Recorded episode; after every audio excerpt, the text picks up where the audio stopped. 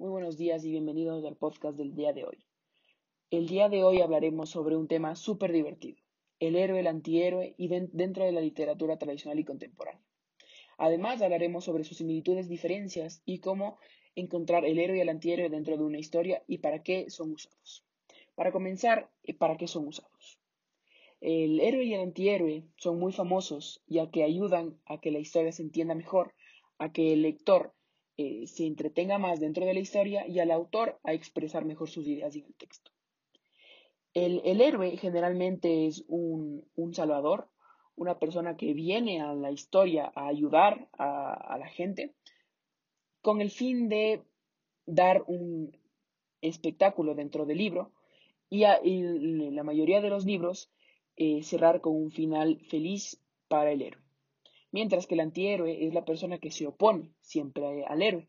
Este, el antihéroe es eh, generalmente una persona que se opone a la forma de pensar del héroe o que toma una diferente postura dentro de, la historia y a diferencia del héroe.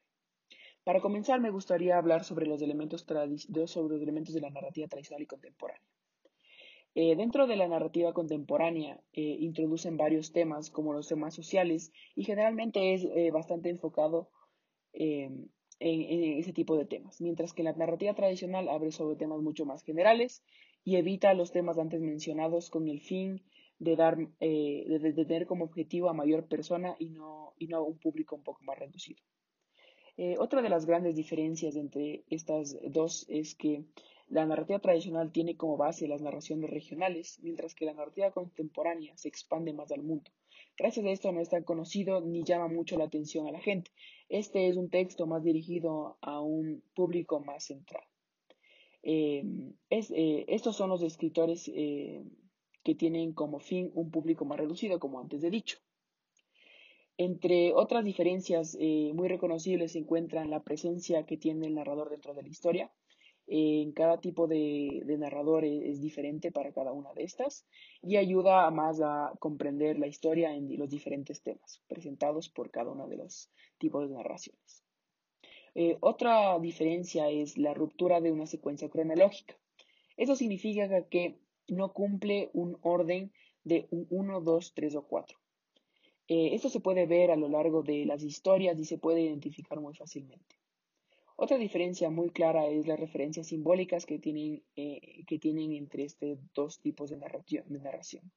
las referencias simbólicas son muy, muy importantes para distinguirlos.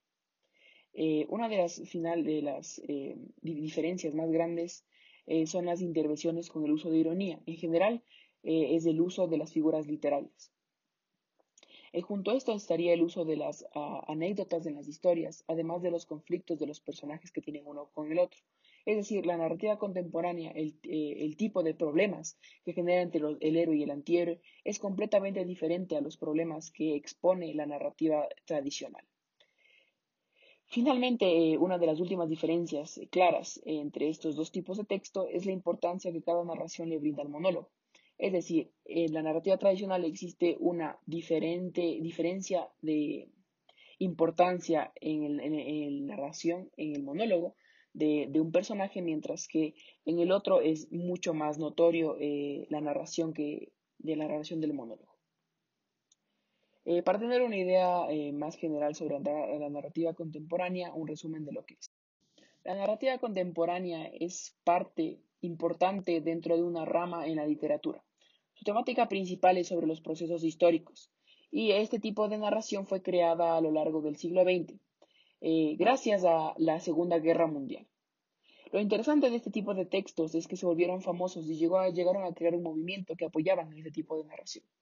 La narrativa contemporánea se basa por la fragmentación y es muy popular ya que la gente que escribía este tipo de textos generalmente no son muy conocidos, por lo que cualquier persona podría escribir este tipo de textos usando este tipo de narración. Otra cosa la cual caracteriza mucho la narrativa contemporánea es la idea de la narración cambiante y la falta de seguir una presentación no lineal, es decir, que no sigue ningún tipo de orden cronológico. El orden cronológico es eh, para algunos textos la base, eh, sin embargo, para la en la narración contemporánea no es eh, obligatorio seguir un orden cronológico. Para finalizar, eh, la narrativa contemporánea cabe recalcar que la forma de escribir es bastante diferente y a la hora de leer se puede ver incertidumbre dentro del lenguaje, Esto gracias a que los autores, al no tener tan buena educación, eh, los escritos son bastante difíciles de entender. La, la narración tradicional.